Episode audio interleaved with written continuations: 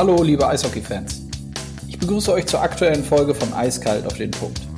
Heute spreche ich zum ersten Mal, seit es diesen Podcast gibt, mit einem DEL-Kollegen von mir. Jörg von Ameln leitet bei uns in der DEL den Spielbetrieb und hat in den letzten Wochen sowie aktuell vor allem eine ganz zentrale Aufgabe. Wie und wann kann es gelingen, dass unser Sport Eishockey wieder so richtig loslegen kann? Jörg ist Mitglied der viel zitierten Taskforce, die an Konzepten arbeitet, um den Spielbetrieb wieder aufzunehmen. Und natürlich sprechen wir drüber. Ihr werdet erfahren, dass Hygiene und die Möglichkeit der Nachverfolgung in der Tat die zentralen Punkte sind, damit es wieder losgeht. Aber wir sprechen auch über die Kooperation mit der NHL, die wir als DEL haben. In welchen Bereichen wir von den Kollegen aus Nordamerika lernen und welche Ideen bei uns nicht so einfach umzusetzen sind. Jörg gibt einen Ausblick, wohin die Reise für die Eishockey-Fans sowohl im Stadion, aber auch vor dem TV-Gerät hingehen soll. Durchaus spannende Insights, wie ich finde. Denn das Erlebnis eines Eishockeyspiels soll auch noch stärker im TV zur Geltung kommen. Ich wünsche euch viel Spaß beim Hören und bedanke mich an dieser Stelle bei unserem Partner MyBet Sportwetten. MyBet unterstützt uns bei diesem Podcast seit der ersten Folge. Doch jetzt los. Viel Spaß mit Jörg von Ameln.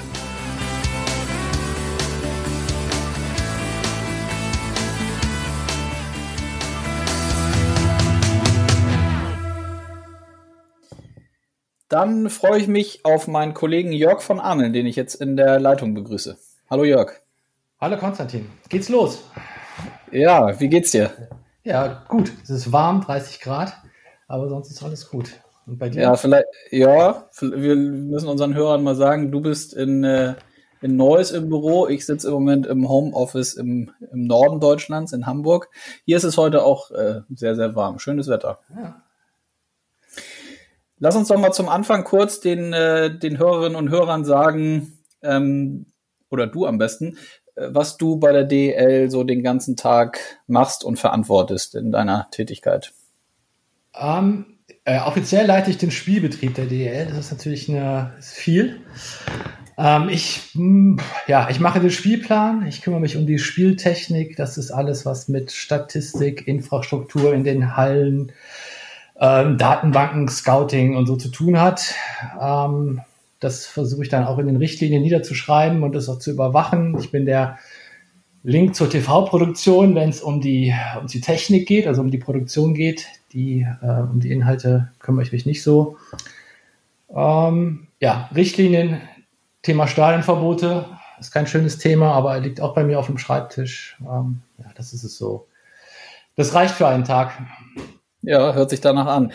Und das kann ich ja durchaus auch selber beurteilen, dass das äh, nicht gerade wenig ist, was du da so auf dem Schreibtisch hast. Seit wann bist du bei der DEL? 1999. Seit 99. Und hast ja vorher auch schon andere Bereiche bearbeitet und verantwortet, ne? Ähm, ja, ich habe eigentlich im, im Pressebereich angefangen. Ja, bin aber schon, weiß ich nicht, seit 15 Jahren im Spielbetrieb tätig. Okay. Dann sag mal, so eine, wenn du gerade sagst, seit 15 Jahren bist du dabei, so eine äh, Sommerpause beziehungsweise die letzten Wochen und Monate hast du dann natürlich auch noch nicht erlebt in deiner DL-Zeit, richtig? Nee, das war neu. Also gerade wo ich mich von meiner Familie verabschiedet habe und gesagt habe, so die nächsten zwei Monate sehen wir uns nicht mehr, ähm, ja, kam dann die Vollbremsung. Das ja. war für mich neu, das war für meine Familie neu, keine Ahnung, für wen es schlimmer war. Aber ähm, nee, das habe ich noch nicht erlebt. Gut. Oder auch nicht, aber das können wir nun nicht äh, ändern, wie es im Moment ist. Ähm, wir wollen heute ja unter anderem über die durchaus ja, zumindest bei uns in den Eishockeykreisen, viel zitierte und gerade zuletzt auch viel besprochene Taskforce sprechen. Du bist ähm, von unserer Seite, von DEL-Seite, ähm, Mitglied in dieser Taskforce.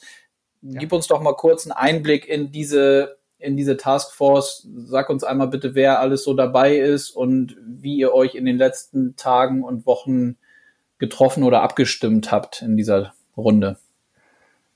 Die Taskforce setzt sich eigentlich, da, da, sind alle, alle Bereiche vertreten, die man sich so, die, die man sich so rund um ein Eishockeyspiel vorstellen kann. Also da sind äh, natürlich Leute vom DEB, da ist der René von der DL2, da ist der, der Gernot ist auch manchmal mit dabei, da sind Leute aus der Sportartikelindustrie, äh, da sind Ärzte mit dabei, ähm, ganz, ganz bunt gemischt und äh, jeder hat da so seine Aufgabe.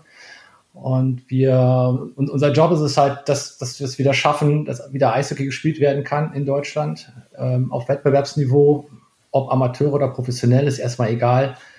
Ähm, und das ist unser Job. Und da muss man halt an, an da gibt es halt viele Bereiche, die man, an die man denken muss. Und da haben wir aus jedem Bereich jemand da, der sich da gut auskennt. Und dann werfen wir nachher alles zusammen und haben dann äh, hoffentlich ein schönes Konzept, was die Politik überzeugt, dass wir wieder spielen dürfen.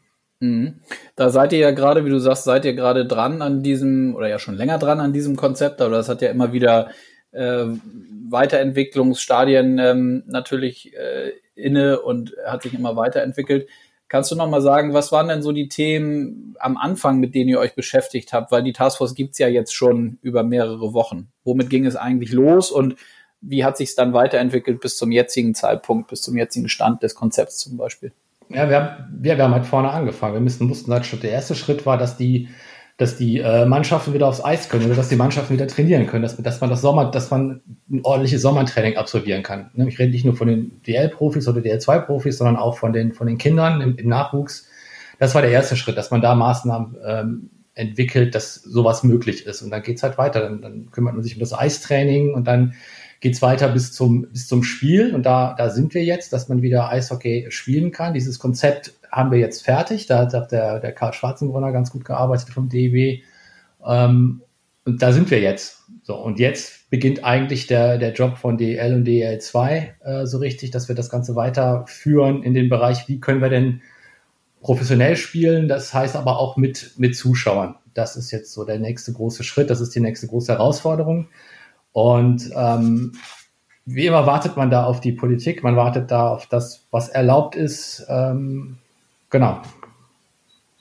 Ist das, die, ist das die größte Schwierigkeit, was du ansprichst? Dieses, diese politische Komponente ist jetzt auch gar nicht, wirklich gar nicht böse gemeint. Es ist ja aber dennoch so, dass wir letztlich oder ihr ja sicherlich auch immer wieder gewisse Fortschritte nur bis zu einem gewissen, bis zu einem gewissen Stand weiterentwickeln könnt, um dann wieder zu warten, bis zum Beispiel neue Ansagen oder Verbote in diesem Fall ja leider ähm, aus der Politik kommen. Ist das so das, das größte Problem eigentlich aktuell oder gibt's noch andere? Das größte Problem ist die Ungewissheit. Ja, dass uns keiner sagen kann, wann, wann es, wann es losgeht. Also wir haben ja jetzt nicht falsch verstehen, wir, äh, wir unterstützen das ja. Wir möchten die unsere Zuschauer schützen, wir möchten unsere, unsere Spieler schützen. Dahin gehen, gehen ja auch die Konzepte. Ja, wir möchten jetzt keinen in Gefahr bringen und auf Teufel komm raus Eishockey spielen. Ähm, ja, aber die, die Ungewissheit ist ja das, ist das Schlimmste. Man, man beginnt was und dann wird man wieder überholt. Ja, überholt einen mhm. die Realität. So, und dann mhm. muss man wieder, muss uns wieder ändern. Das ist eigentlich das, äh, das Schwierige. Und dann auch, also das, das Timing ist eigentlich die größte Herausforderung. Ja. Und nun gab es in der letzten Woche, glaube ich, ähm, nochmal wieder ja von der Politik neue Beschlüsse in Richtung Großveranstaltungen, auch mit äh, versehenen Daten, bis wann das äh, nicht möglich ist. Nun war es bei uns so, das haben wir ja auch dann offiziell gesagt, sowohl DEB-seitig als auch bei uns DEL-seitig, dass wir da uns selber nicht so in, in diesen benannten äh, Großveranstaltungen sehen.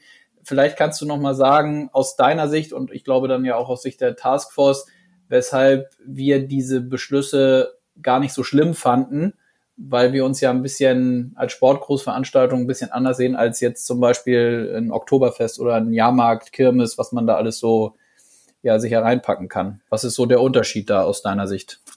Ja, ja, genau. Also die großen, die großen Fra Herausforderungen oder die war ja, ist ja die Kontaktperson Nachverfolgung muss gewährleistet sein. Es müssen Hygienemaßnahmen eingehalten werden und wir sehen uns da eigentlich äh, imstande, das zu leisten. Ja, also dass äh, wir vielleicht nicht mit, mit vollen Stadien spielen, ist klar, aber wir sind zumindest, äh, wir sind der Meinung und auch der Überzeugung, dass wir ähm, diese Kontaktperson Nachverfolgung leisten können und dass wir auch die Hygienemaßnahmen leisten können. Und damit, ähm, das ist aber, damit war zumal, zumindest mal ein bisschen Ungewissheit beseitigt, weil wir jetzt, äh, weil wir da seit dem Bus wissen wir, an was müssen wir arbeiten, ja? Wo müssen wir mhm. hin? Was müssen wir erreichen? Jetzt haben wir mal ein paar Ziele. Ähm, Genau, und das ist deshalb war das eigentlich gar nicht so schlecht, die Nachricht. Mhm. Welche Rolle spielt da diese Corona-Warn-App von der Bundesregierung aus deiner Sicht? Ich glaube, das, ist ein, das ist ein gutes Tool. Inwieweit wir das jetzt einbinden können, ähm, das ist momentan noch ein bisschen schwierig. Das prüfen wir gerade noch. Es gibt auch private Anbieter, die man nutzen kann, um das Verhalten innerhalb einer Spielstätte zu überprüfen. Äh, das ist noch sehr, es wäre es wär schön, wenn man diese Corona-Warn-App in irgendein elektronisches Ticketsystem integrieren könnte. Das wäre natürlich ein Traum. Mhm. Äh, aber soweit sind wir noch nicht. Gut, du sprichst das nächste Thema an, personalisierte Tickets. Das ist aber dann sicherlich in dem Konzept ein Bestandteil, der ja der zwingend sein muss, oder? Also ja. wenn es darum geht, dass man eben nachverfolgen möchte, wer dort überhaupt dann sitzt, richtig? Ja, ja klar. Also das, du musst ja wissen, du musst wissen, wer ist in der Arena, äh, wann geht er rein, wann geht er raus und äh, neben wem hat er gesessen am besten noch. Ja, das heißt, durch das elektronische Ticket, also es wird, wahrscheinlich dann so klassische Abendkasse mit Papiertickets wird es dann nicht geben dürfen, sondern man muss wissen, äh, der Herr XY sitzt auf äh, dem Platz und links und rechts neben ihm sitzen die Leute dass man, wenn, wenn was passiert, dass man auch direkt weiß, wie man ansprechen muss. Das gilt aber auch für, für alle anderen Leute, die in der Arena arbeiten rund ums Spiel. Das gilt auch für die Spieler. Es muss nachgehalten werden, wer, wer betritt wann die Arena. Es muss äh, ein Gesundheitsfragebogen ausgeführt werden für die Mitarbeiter und Spieler, nicht für die Besucher. So, das, das sind alles Sachen, die gehören, die stehen natürlich schon längst im Konzept drin, klar. Mhm. Das ist der nächste große Punkt neben der, neben dieser Möglichkeit der Nachverfolgung dieses Hygienethema, das hast du jetzt auch schon angeschnitten. Ähm, wie kompliziert ist es da eigentlich aktuell? Weil ich könnte mir vorstellen, und ich, ich, ich weiß es dann ja letztlich auch, wenn wir auch, äh, wenn wir nicht gerade einen Podcast aufnehmen, sondern natürlich auch so immer wieder über die Sachen sprechen. Du musst ja oder ihr müsst ja dann sicherlich mit, äh, wenn ihr die Konzepte macht, auch immer gucken, wie ist das auf die einzelnen Stadien und Standorte in der DEL und DEL 2 überhaupt anwendbar. Richtig? Ja, also was wir machen, das ist ja eigentlich, das ist ja ähm, eine, ne Grund, das ist ja Grundlagenarbeit. So, das müssen jetzt die muss jetzt jedes Team nehmen und dann für seine Spielstätte natürlich adaptieren. Also da kommt auf die, das, wir können das nicht für 14 äh, Clubs machen, weil da hängen ja auch noch Betreibergesellschaften der Arenen dran, da hängen Städte dran, die die, die Eishallen betreiben. Also das äh, ist nur ist nur der erste Schritt. So, das ist die das ist so ein bisschen so eine Blaupause und das muss jeder dann für seine Spielstätte adaptieren. Also da wird auch auf die Teams noch viel oder auf die, auf die Clubs noch viel Arbeit zukommen, dass sie das genau anpassen. Klar. Mhm. Das können wir gar nicht leisten. Also ich, wir wollen wir auch nicht. Wir arbeiten jetzt auch im nächsten Schritt, arbeiten wir auch mit den, äh, mit den Betreibergesellschaften der Arena zusammen. Also wir können jetzt, wir können jetzt in einem ISS oder Lanxess Arena nicht vorschreiben, äh, wie sie, wie die Wege in der Arena zu regeln sind. Ja, wir können ein paar grundsätzliche Sachen vorgeben, dass es vielleicht getrennte Zonen gibt wo, ne, und dann dürfen Leute dürfen nicht die Zone wechseln, äh, um, weil wir besonderen Wert auf den Schutz unserer unserer Spieler legen möchten. Äh, das muss dann aber, wie das dann letztendlich umgesetzt wird vor Ort, das ist Sache der Sache der Arena. Da, hm. Ja. Kannst du sagen, was so die, wenn du jetzt selber mal äh, den aktuellen Stand nimmst und du hast natürlich auch jetzt dadurch, dass du an dem Konzept äh, maßgeblich mit beteiligt bist und mitarbeitest, natürlich auch die nächsten äh, Weiterentwicklungssteps da im Kopf. Was sind denn so für dich selber die größten Fragezeichen oder wo du die meisten Bauchschmerzen noch hast, was diese, was die Konzeptarbeit angeht? Ist es zum Beispiel die Gewährleistung, was die, was die Profispieler angeht? Also, dass die sich nicht infizieren oder ist es irgendwas anderes, was dir selber Bauchschmerzen bereitet? Ähm, für, wo wir vielleicht noch keine richtige Lösung gefunden haben, ist dann wirklich die Frage, was passiert, wenn sich ein Spieler infiziert während des Spielbetriebs. Angenommen, man spielt mit Zuschauern und dann infiziert sich ein Spieler. Ich meine, was, was man mit dem infizierten Spieler macht, das ist, das ist nicht so schwierig zu lösen, das ist klar, aber was macht man mit dem Rest der Mannschaft und mit dem Umfeld und wie geht man damit um? Da mhm. muss man sich sicherlich nochmal Gedanken machen, da müssen wir uns auch nochmal mit unseren sportlichen Leitern zusammensetzen. Ähm, das, das ist noch noch nicht ganz gelöst, das Thema. Ja. Ja, zumal das ja auch, das kann man ja, glaube ich, auch durchaus äh, sagen, das kennt man ja jetzt auch von dem, äh, die Diskussion kennt man ja auch von den Fußballern, die damit ja nun äh, losgelegt haben mit ihrem Konzept und den Spielbetrieb wieder aufgenommen haben. Natürlich mit einer ganz anderen Situation, weil die in der Lage sind, äh, sogenannte Geisterspiele, auch wenn sich immer so furchtbar anhört, aber eben die dann durchzuziehen. Ähm, aber da war ja auch die Diskussion, was passiert, wenn sich jemand infiziert und das, das Beispiel Dresden hat ja gezeigt, dass das dann natürlich auch einfach in der Realität passieren kann, dass sich jemand dann infiziert und dann eine ganze Mannschaft in Quarantäne muss, bis hin zu, das hat man ja jetzt auch gerade die Tage gesehen, dass auch die Beteiligten sich da dann, dass es durchaus Momente gibt, wo die sagen, okay, das ist aber hier Wettbewerbsverzerrung. Also wir hatten, wir mussten in kurzer Zeit mehrere Spiele machen als andere. Ja, gut, da würde man vielleicht sogar noch Verständnis äh, bekommen, aber das, aus praktischer Sicht, dann, dann sind da locker mal irgendwie drei, vier Spiele, die, die nicht gespielt werden können. Die müssen irgendwann nachgeholt werden und dann wird's dann, da wird's dann irgendwann eng. Ja, mhm. das ist, das ist dann nicht. Und wir können auch die Spieler, bis wir die Spieler ja keine eine Saison lang in ein Hotel einsperren. Das, das ist ja auch nicht realistisch, kann ja keiner machen. Vielleicht, ähm, weiß ich nicht, vielleicht müssen, müssen die Spieler in ihrer Freizeit äh, ein bisschen aufpassen, aber das kann man, das kann es ja auch keinem vorschreiben. Ich, ähm, das, da müssen wir nochmal drüber reden. das ist noch nicht ja. gelöst. Also. Ja. Man kann ja auch, die, du sprichst die sportlichen Leiter an, das ist ja auch so bei uns, dass seit eigentlich, also sowieso ja immer der, der Austausch regelmäßig ist, aber jetzt gerade auch in den Corona-Zeiten ist ja regelmäßig Videokonferenzen mit den, nicht nur mit den Geschäftsführern, sondern auch mit den sportlichen Leitern ja. gibt, wo man sich dann gegenseitig updatet und die Konzept, Konzeptstatus mal austauscht. Also da ist ja nach wie vor eine gute Kommunikation. Gab es dann eigentlich ähm, Momente, wo ihr euch in dieser Taskforce aus anderen Ländern oder anderen Ligen mal ein bisschen Input holen konntet oder war das eigentlich gar nicht möglich, weil die Situation immer so speziell auf das jeweilige Land und dann in diesem Fall auf unsere Sportart ist, dass man eigentlich nicht links oder rechts gucken kann? Äh, nee, im Gegenteil. Also der Austausch äh, nicht nur mit anderen Ländern, sondern auch äh, mit anderen Sportarten in Deutschland, der war äh, ex extrem gut. So habe ich das noch nicht erlebt. Also das ist wirklich die gesamte Sportbranche, Sportunterhaltungsbranche hat da wirklich zusammengearbeitet und vom ersten Tag an wurden, wurden Konzepte geteilt, Ideen geteilt und da hat keiner was versteckt und keiner seine, seine, seine Spielchen gespielt, sondern das war wirklich oder ist immer noch eine, eine großes, ähm, eine wirklich sehr gute Zusammenarbeit und wir verfolgen alle das gemeinsame Ziel, dass wir, dass wir es wieder schaffen, ähm, Sportevents vor Zuschauern ähm, auf die Beine stellen zu dürfen. Mhm.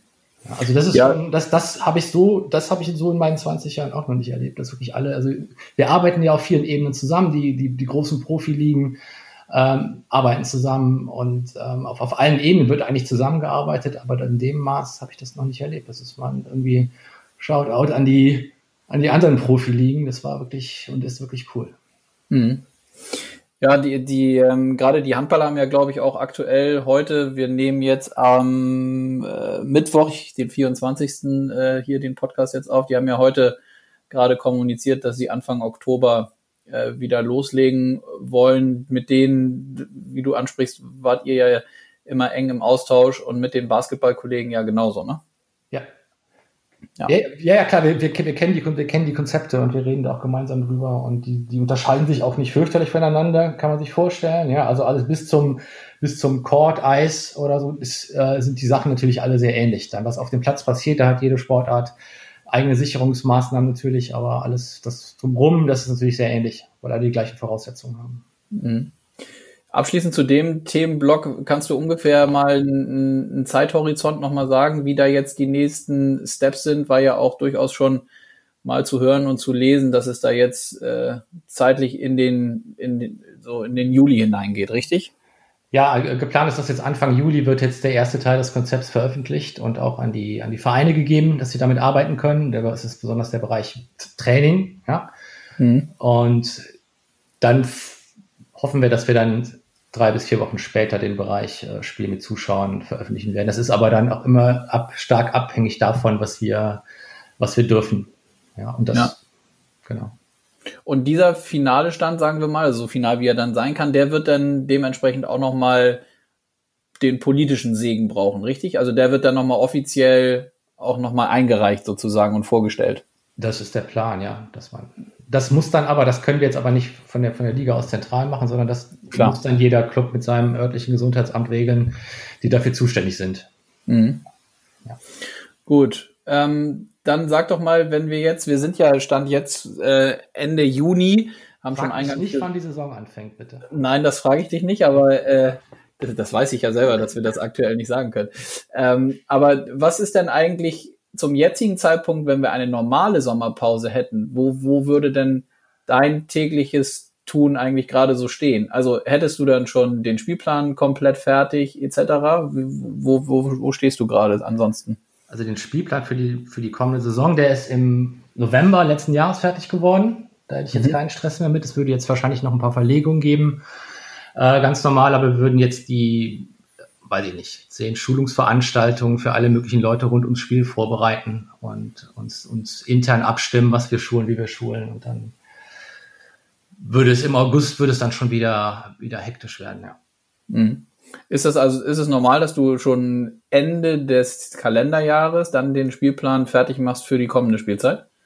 Ja, das ist normal. Also wir, wir fangen eigentlich zwei Jahre im Voraus an. In zwei Jahren im Voraus wird der Rahmenterminplan gebaut. Dann nehmen wir die WM-Termine, die Olymp Termine der Olympischen Spiele, wenn es welche gibt. Äh, CRL-Termine sind dann meistens fertig.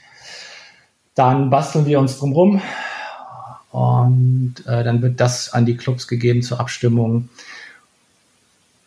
Und dann wieder ein Jahr später fangen wir wirklich mit den konkreten Planungen an. Dann werden die, die Hallenverfügbarkeiten abgefragt der Teams und dann wird ein, ein, Spielplan gemacht nach bestimmten Vorgaben und dann trifft man sich mit allen Clubs. Dann sitzt man, schließen wir uns den ganzen Tag in einem schönen Hotel ein und ähm, gehen erst raus, wenn der Spielplan fertig ist. Und was verursacht so den meisten Trouble dann in so einem Prozess? Gibt es da irgendwie jährlich wiederkehrende Themen, wo du schon jedes Mal weißt, oh Gott, jetzt kommt das noch auf mich zu und das muss ich noch beachten und jetzt kriege ich sicherlich von dem und dem noch einen Anruf und da und da noch einen Wunsch. Gibt es da irgendwie Sachen? Oh, das ist weniger geworden. Seitdem wir die Teams mehr einbinden in den ganzen Prozess, ist das, äh, ist das Verständnis größer geworden und ähm, also ich glaube, das gegenseitige Verständnis ist sogar größer geworden. Und es geht eigentlich, es hängt immer sehr stark davon ab, wie gut die Großarenen gebucht sind.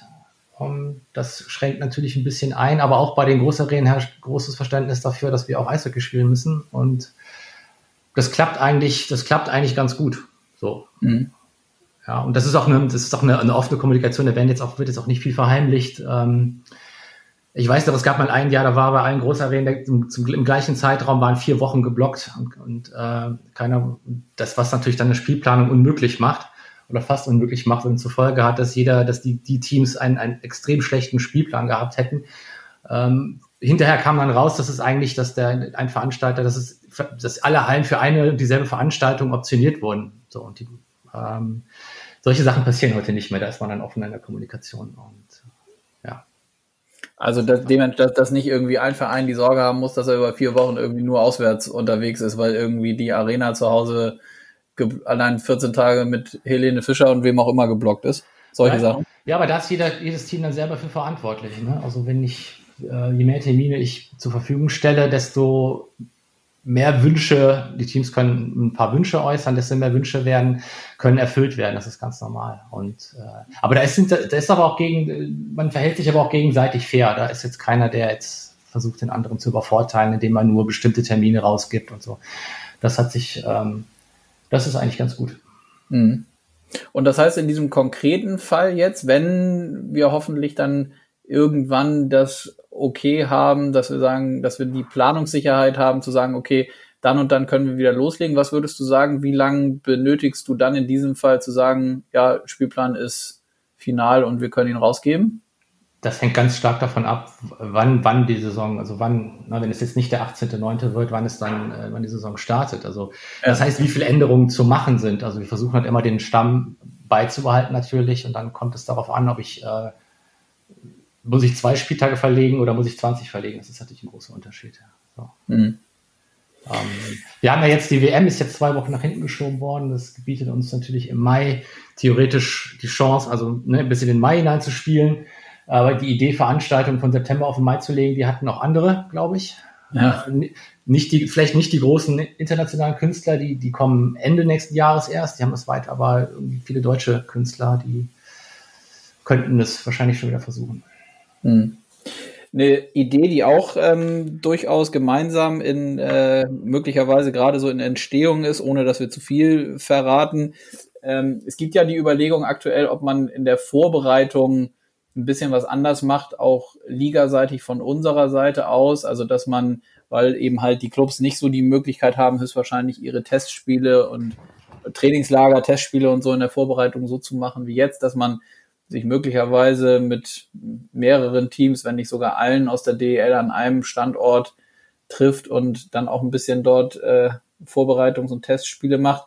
Das ist ja, glaube ich, bei allen sportlichen Leitern auch auf positives Echo gestoßen, richtig? Ja, die Idee, die ist vor ein paar Monaten geboren, als auch Reisen auch äh, noch vollkommen tabu waren, äh, dass man die, die Vorbereitung ein bisschen zentral steuert, dass es halt damit jedes Team auch äh, auf seine Vorbereitungsspiele kommt, denn ich, ich muss jetzt nicht mit einem Vorbereitungsspiel in die Saison gehen, das ist sicherlich ein bisschen unfair. Und so ist zumindest, äh, wir haben eine Turnierform entwickelt, die ist, die ist glaube ich, relativ ähm, simpel, aber trotzdem sehr gut, so dass jedes Team drei bis vier Vorbereitungsspiele hätte in einem äh, drei Wochen vor der Saison, was, was dann schon, was schon eine gute Grundlage wäre. Mhm. Genau, da sind die, die Pläne sind recht konkret. Ich äh, darf aber noch nichts sagen äh, zum jetzigen Zeitpunkt und ja. Genau, zu viel wollen wir nicht verraten, aber in der Tat, ich glaube, dass wir uns damit beschäftigen. Erstens war es auch schon mal zu hören und zu lesen, deswegen können wir es hier, glaube ich, auch kurz anschneiden. Aber in der Tat ist es ja noch nicht so, dass wir zu 100 Prozent sicher sind, wann und wie und wo. Und von daher, ähm, aber ich dachte, das äh, passt auf jeden Fall nochmal auch, um das zu, zu verdeutlichen, dass es da in der Liga aktuell bei ganz, ganz vielen Themen auch äh, Einheitlichkeit und, und positives Echo gibt. Sag mal, ähm, was mich noch total interessiert und hoffentlich auch die Hörerinnen und Hörer, ich bespreche ja ganz oft hier wöchentlich ähm, mit meinen Gästen im Moment gerade das Thema Draft und NHL und sowieso grundsätzlich äh, kommt es immer wieder vor, dass ich dann in den Folgen irgendwie den Blick rüber über den Teich äh, mit meinem Gesprächspartner äh, werfe und wir dann doch über die NHL sprechen. Ja. Ähm, inwieweit ist eigentlich in deiner Tätigkeit und in deinem Verantwortungsbereich das Geschehen und das Tun aus der NHL wichtig? Oder anders, wie sehr guckst du mit deinem Team da drauf, was da passiert?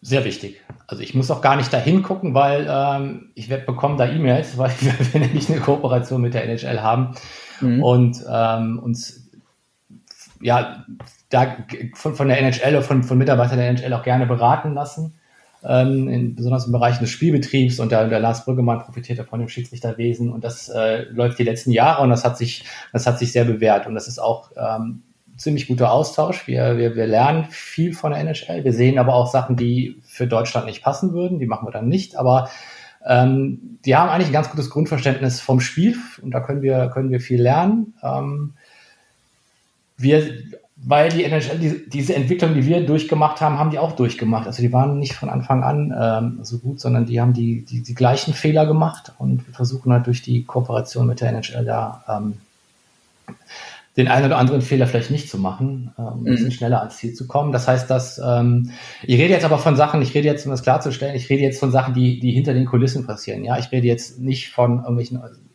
On-Ice-Sachen oder so. Das, das ist nicht mein Thema, sondern es geht wirklich um die, um die Abwicklung hinter den Kulissen. Also wir haben jetzt ähm, letzten, letzter Saison das, das Game Center ähm, hier etabliert, was, wo wir sehr traurig waren, dass die Playoffs nicht stattgefunden sind, weil wir da echt viel vorhatten im Game Center. Wir wollten dann noch ein paar Sachen ausprobieren, das war schade.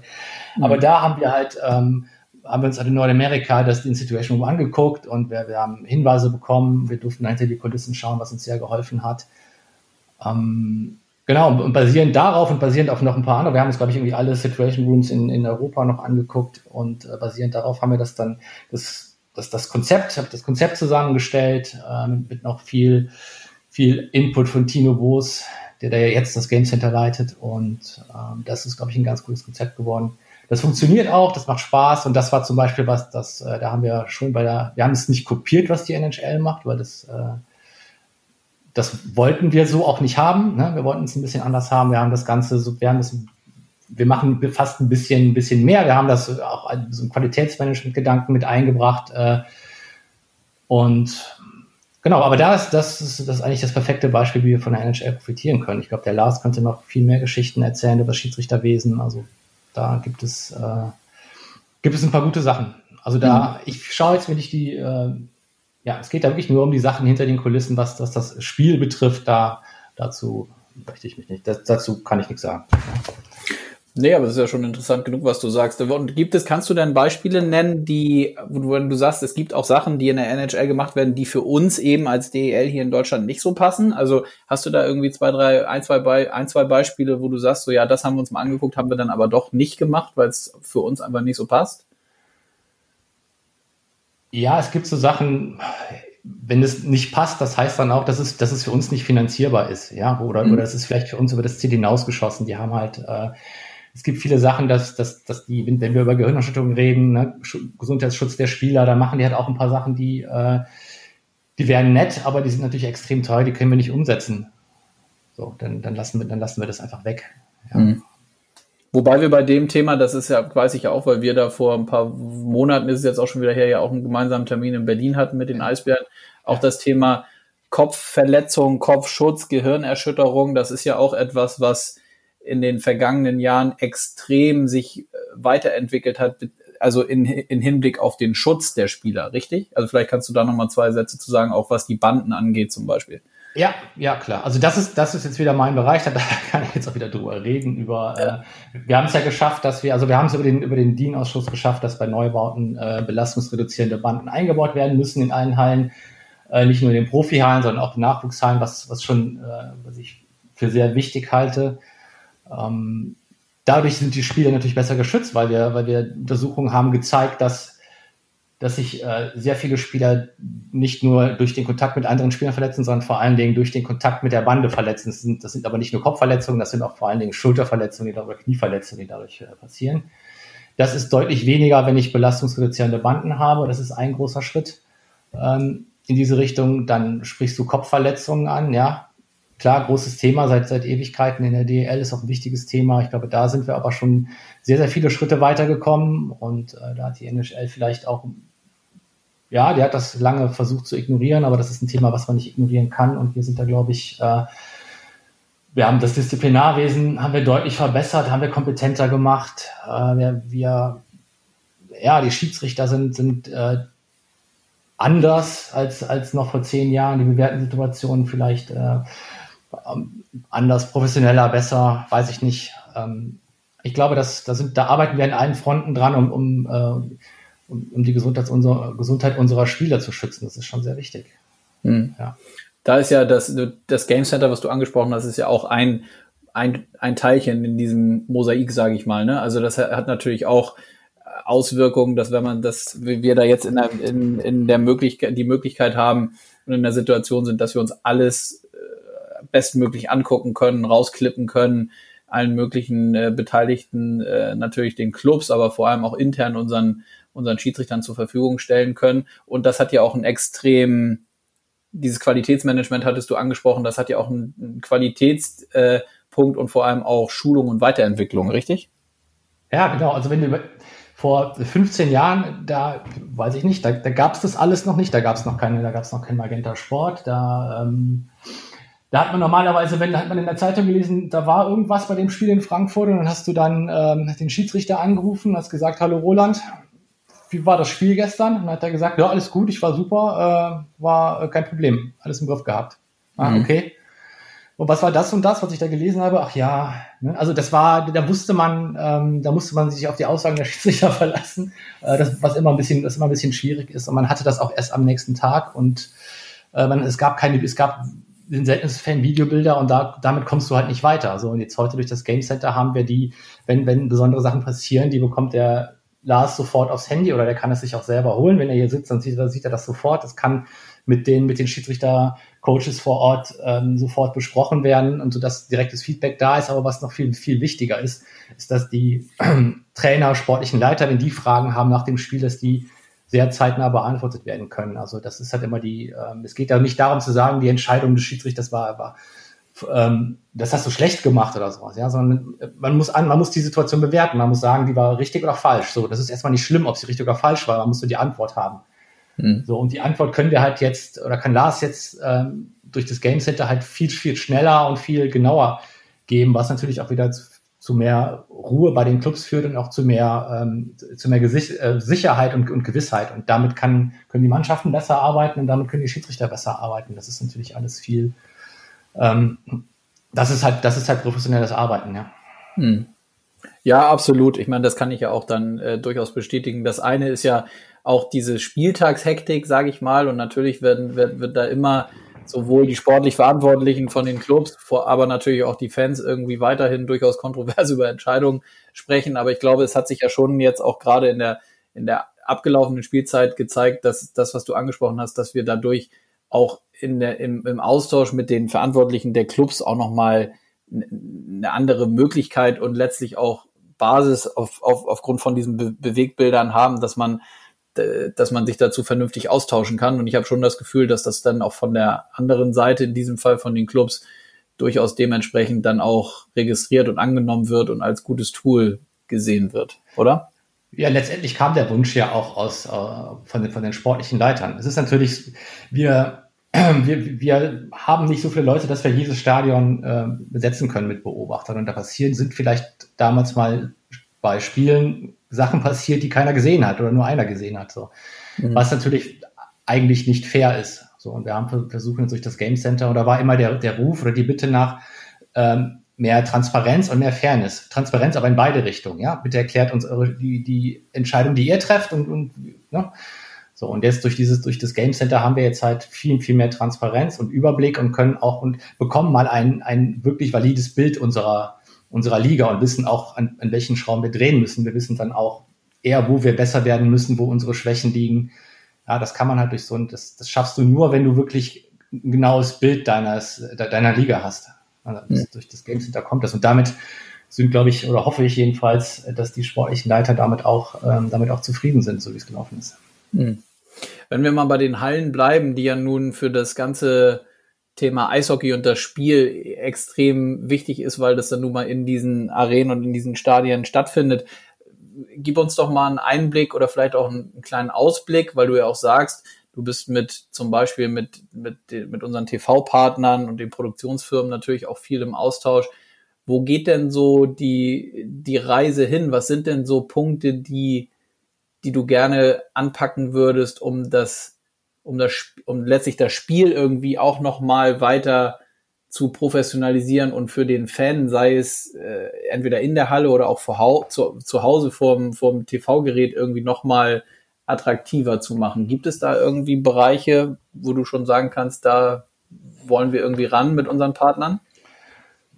Ja, klar gibt es die. Also Eishockey ist halt, äh, ist es alter Spruch, Eishockey ist halt ein Live-Produkt, du musst live da gewesen sein und ich glaube oder ich, ich weiß, dass unsere Teams äh, bei, der, bei der Show vor Ort, bei dem, bei dem Live-Event sehr stark sind. Ja, also das, das macht Spaß, da hinzugehen und das äh, das ist wirklich gut.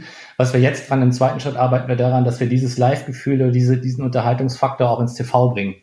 Das, mhm. das sind unsere, das ist das nächste große Ziel, dass sich auch der, der TV-Zuschauer, dass er ein bisschen was mitbekommt davon, dass er, dass wir da ein Produkt haben, mit dem wir alle zufrieden sind. Also da geht's, aber dieses, also dieses Jahr wird eigentlich auch schon viel umgebaut, dass äh, viele Hallen bekommen neues, neues Licht, neue LED-Beleuchtung äh, wir arbeiten daran, dass, dass die Eisflächen gleichmäßiger und weißer werden. Das, das hört sich jetzt äh, vielleicht ein bisschen komisch an, aber gibt ein deutlich homogeneres und schöneres TV-Bild. Und ja, das sind, das sind so die, ähm, die großen Sachen. Dann versuchen wir das, dass wir die, das Erlebnis für den TV-Zuschauer vielleicht ein bisschen aufpimpen, indem wir Live-Scoring anbieten. Ja, dass, der, dass, dass wir im Fernsehen dann sofort sieht, wie schnell ist der Spieler gelaufen. Also nicht nur das, sondern ähm, ja, wie, wie ist seine Eiszeit, ähm, erweiterte Statistiken. Also das, da, da kannst du jetzt zwei Stunden drüber reden und äh, möchte ich aber noch nicht so viel machen. okay, aber so ein paar also, Sachen habe ich ja. ist noch vage, aber das, es geht da halt um, um Live-Tracking von Spielern und, und solche Geschichten. Das wirklich, um das, um das Fernseherlebnis ein bisschen, äh, ein bisschen aufzuwerten. Das ja. ist so das große Ding. Eine Sache, die ich auf jeden Fall gerne noch dich fragen wollte, weil ich das auch immer privat von ganz, ganz vielen Menschen höre, die sich Eishockey zu Hause angucken, die mich immer fragen, sag mal, Konstantin, warum könnt ihr es eigentlich äh, nicht mal machen, dass man den Puck ein bisschen besser sieht? Der ist immer so schnell, der von A nach B und C nach D und ich kann den nicht richtig sehen. Vielleicht kannst du mal einmal, äh, weil wir da auch intern äh, ich immer mal bei dir im Büro vorbeikomme oder gerade in meiner Anfangszeit und dich auch ein paar Sachen da, dahingehend gefragt habe, ähm, warum ist das eigentlich so schwierig. Und es ist ja auch in anderen äh, Ländern so, dass der, also in der NHL spielen die auch nicht mit einem grünen Puck, sondern der sieht ja genauso aus wie bei uns. Also was, was ist da die Schwierigkeit? Weil er so klein und schnell ist, deshalb sieht man ihn schlecht. Mhm. Ja, ja, jetzt im Ernst. Ähm, es gab, es gab schon, es gab schon die lustigsten Versuche mit einem Puck, der, der blinkt und, und alles Mögliche. Ähm, es haben da viele Leute viele Sachen versucht und es einfach äh, alles nicht funktioniert. Da hilft nur eins, gucken. Fernseh gucken, üben, üben, üben. Also je, beim, beim zweiten Spiel siehst du den Puck schon wieder ein bisschen mehr, beim dritten siehst du ihn fast das gesamte Spiel und irgendwann äh, weißt du vorher, wo der Puck hingeschossen wird und dann siehst du ihn immer. Ja. Das ist eine reine Übungssache. Und das ist ja auch nicht so einfach, also es, es, sagst du ja auch, es gibt die, diverse Überlegungen und höchstwahrscheinlich schon diverse Leute, die gesagt haben, ja komm, ich, ich stelle euch mal was vor, ich baue, bastel da irgendwas in den Puck rein. Aber das bedeutet ja auch, dass der sich sofort verändert, ja. Also der, der wiegt nicht mehr gleich, der fühlt sich möglicherweise nicht mehr gleich an. Das ist dann ja allein, das ist ja schon höchstwahrscheinlich ganz oft ein Ausschlusskriterium, oder?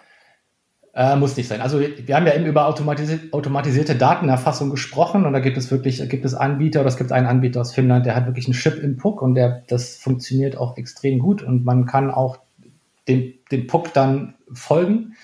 Mhm. Ja, und äh, der, der hat es geschafft, dass da, dass die Eigenschaften des Pucks sich nicht verändern und er hat die Freigabe vom Weltverband bekommen, dass dieser Puck gespielt werden darf. Das wird in Finnland gespielt, das wird in der, der wird in der KHL gespielt.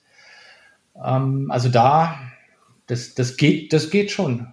Das Aber der ist trotzdem ja, der, der, sieht so aus wie unser Puck oder sieht der anders aus? Den habe ich hier liegen, der sieht so aus wie unser Puck, sogar mit Logo drauf. Okay. Man, man, sieht nur, der hat an der Seite, man, sieht man, dass da nochmal nachgearbeitet wurde, weil irgendwie muss man dieses, äh, muss man den Chip ja in den Puck bekommen. Das heißt, man muss ihn schon nochmal ähm, aufmachen, aber dann äh, nachher wieder versiegeln. Aber das, wenn du es nicht weißt, dann äh, siehst du es im ersten Moment nicht. Gut, aber die, die Leute, die mir sagen würden, ja, äh, Konstantin, ich sehe den Puck nicht, die würden dann bei dem Puck, der jetzt, der, der finnische Puck, sage ich mal, der, der gerade daneben dir liegt in deinem Büro, den würden sie ja genauso wenig sehen, richtig? Das, weil der sieht ja identisch aus. Der flaggert ja nicht grün, gelb, rot oder so. Nein, die müssten dann halt in die Software gehen und könnten sich das Ganze wie auf so einem Computerspiel von 1985 angucken, wo dann so ein Punkt über die, über das, über die schwarze Spielfläche rollt. Okay. Aber das hilft ihnen nicht, den, den Puck live zu verfolgen, nee, wahrscheinlich. Noch nicht, noch nicht. Ja, und dieses, das, weil du es gerade angesprochen hast, dieses, dieses Angleichen der Eisfläche, also diese, die, die, des Eises, trägt denn das dazu bei, dass möglicherweise, wenn man das im Idealfall in allen Arenen gleich hat, dass man da auch den Puck überall gleich gut sehen kann? Sprichst du jetzt von kleineren Eisflächen oder? Nee, grundsätzlich. Kleinere Eisflächen hätte ich jetzt gleich auch noch als Thema, weil ich da jetzt, weil ich das heute gerade gelesen habe. Du hattest ja gesagt, dass man das ein Thema ist, dass man auch in den Hallen versucht mit Licht und so, ja. dass einfach das, dass, dass man das, äh, dass man das Eis oder dass man eine bessere Lichtfrequenz hat. Lichtqualität, ja. Lichtqualität. Dann ist das, Ausleuchtung. Genau, de dementsprechend kann man dann natürlich auch den Puck besser sehen, richtig? Als TV-Zuschauer. Ja, dazu kommen dann noch HD-Übertragungen. Wenn man vielleicht irgendwann in zehn Jahren mal äh, UHD-Übertragung hat, das würden, wären alles Sachen, die natürlich dazu beitragen. Wenn ich dann noch kleinere Eisflächen habe um das Thema, dann kann die Führungskamera noch näher dran und dann habe ich auch noch, äh, muss ich die Kameramänner auch noch trainieren, dass sie vielleicht noch näher am Spielgeschehen sind und dann wird das Ganze, äh, wird es wahrscheinlich auch einfacher, dem, dem Puck zu folgen, ja. Mhm. Aber daran sieht man ja schon wieder, wie komplex das ist, wenn du auch sagst, das natürlich ist, ist ja auch total einleuchtend, aber oft denkt man ja auch nicht an sowas, dass man natürlich auch sehr, sehr gut ausgebildete, gut geschulte Kameraleute braucht, um das, äh, um die Sportart Eishockey dann äh, vernünftig, nicht vernünftig, bestmöglich ins Wohnzimmer zu übertragen, ne? Ja, genau. Also die, die jetzt da sind, die sind, die sind gut. Ne? Aber ja. die Anfänge haben halt gezeigt, dass es halt nicht jeder kann. So. Ja. Das muss man, das muss man auch als Kamera manchmal üben. Ja, das ist ja, glaube ich, genauso, dass ich schon mit vielen Leuten gesprochen habe, dass auch nicht jeder Kommentator äh, Eishockey kommentieren kann. Da sagen ja auch viele, dass das äh, möglicherweise ein bisschen schwieriger ist, als ein Fußballspiel zu kommentieren. Also. Da kenne ich mich nicht aus, das ist nicht mein Thema. Ja, aber haben wir schon ein paar, haben wir schon ein paar gesagt. Sag mal, aber dieses Thema kleinere Eisfläche, weil ja. du das gerade äh, eben noch angesprochen hast und ich witzigerweise heute hier in der Tat gerade ähm, eine Anfrage dazu äh, bekommen habe. Ähm, siehst du das irgendwie irgendwann mal perspektivisch oder ist das, äh, ist das noch ziemlich weit weg für uns hier als DL? Ja, erlaubt ist es ja. Das Regelbuch sieht ja seit drei Jahren vor, dass du auch eine, eine breite Eisfläche haben kannst, die 26 Meter breit ist. Ja, also dass du dann weggehst von den 30 mal 30. Das ist ja es ist ja erlaubt, das ist in der DL auch jetzt nicht explizit verboten und ich glaube, es wird, wird es werden auch Eisflächen gebaut, die diese, dieses kleine Maß haben. Ähm, also da wird, ja, es ist halt für den, für den Sport, es ist vielleicht sogar wirklich und, und den Unterhaltungsfaktor vor allen Dingen ist es vielleicht sogar wirklich die bessere Eisfläche. Äh, ist aber natürlich eine große politische Dimension, weil es sehr, sehr viele Eisflächen mit 30 mal 30 gibt mhm. die man aber nicht einfach äh, umbauen kann. Du kannst ja nicht einfach einen kleineren Bandenring draufsetzen, das funktioniert so nicht. Also ja. deshalb weiß ich nicht. Gut, aber durchaus dementsprechend ein Thema. Du sagst zum einen, es ist sowieso schon laut Regelbuch irgendwie möglich und sicherlich dann auch was, was äh, uns weiter begleiten wird in der nächsten Zeit, ne? Ja, Ja, ja. Ich glaube, die neuen Arenen, die gebaut werden, die bauen entweder, haben die Möglichkeit, dass sie beide Größen spielen können oder werden dann eher auf die kleinere Fläche gehen. Ja. Ja, wird vielleicht die Zukunft sein. Gut. Jörg, ich danke dir. Dann äh, haben wir doch ziemlich viele Themen besprochen, die wir besprechen wollten. Äh, ich habe ein paar Sachen aus dir rauskitzeln können. Das freut mich persönlich, äh, dass, dass du das auch mit mir im Podcast besprichst und nicht nur, wenn wir, wenn wir telefonieren oder uns im Büro austauschen. Ähm, ich danke dir. der Chef entscheiden, ob das gut war oder schlecht. Ja, der, das, wir haben ja einen guten Chef, der wird ja, das schon. Wird ja, das schon einen sehr guten Chef, das stimmt. Ja. Also ich danke dir vielmals. Ich drücke die Daumen für euch da in der Taskforce. Da haben wir alle gemeinsam mit allen Clubs und allen Eishockey-Fans äh, ein Interesse daran, dass wir da eben einen Schritt weiterkommen und hoffentlich dann bald wieder Eishockeyspiele vor Zuschauern sehen können. Ja, das hoffe ich auch. Vielen Dank für die Einladung. Gerne. Also. Okay. Bis gut. bald. Mach's gut. ciao. ciao. ciao. Das war die aktuelle Folge mit meinem geschätzten Kollegen Jörg von Amen. Mir geht es ja so wie euch da draußen. Liebend gerne möchte ich mal wieder mediale Nachfragen zum Saisonstart, Spielplänen sowie Vorbereitungsplänen der Liga und der Clubs mit Planungssicherheit und feststehenden Daten beantworten. Aber ein bisschen müssen wir uns da alle noch gedulden. Ich bin aber sicher und guter Dinge, dass wir in den kommenden Wochen einen ordentlichen Schritt nach vorne kommen werden. Und hilfreich kann dabei aus unserer Sicht dabei auf jeden Fall die von der Bundesregierung entwickelte Corona-Warn-App sein. Solltet ihr sie euch noch nicht runtergeladen haben, so holt das doch noch nach. Wir als DEL sowie die Clubs unterstützen die Maßnahme auf jeden Fall, denn wir erachten sie als sehr sinnvoll. Und darüber hinaus gebt mir doch gerne Feedback. Wie gefällt euch der Podcast und wie hat euch die aktuelle Folge gefallen? Ich freue mich wirklich über jedes Feedback über unsere Social Media Kanäle oder unter presse.del.org. Und wenn ihr möchtet, hören wir uns in der nächsten Woche wieder. Denn dann gibt es wieder eine neue Folge von Eiskalt auf den Punkt. Bis dahin habt eine gute Zeit und bleibt gesund. Euer Konstantin.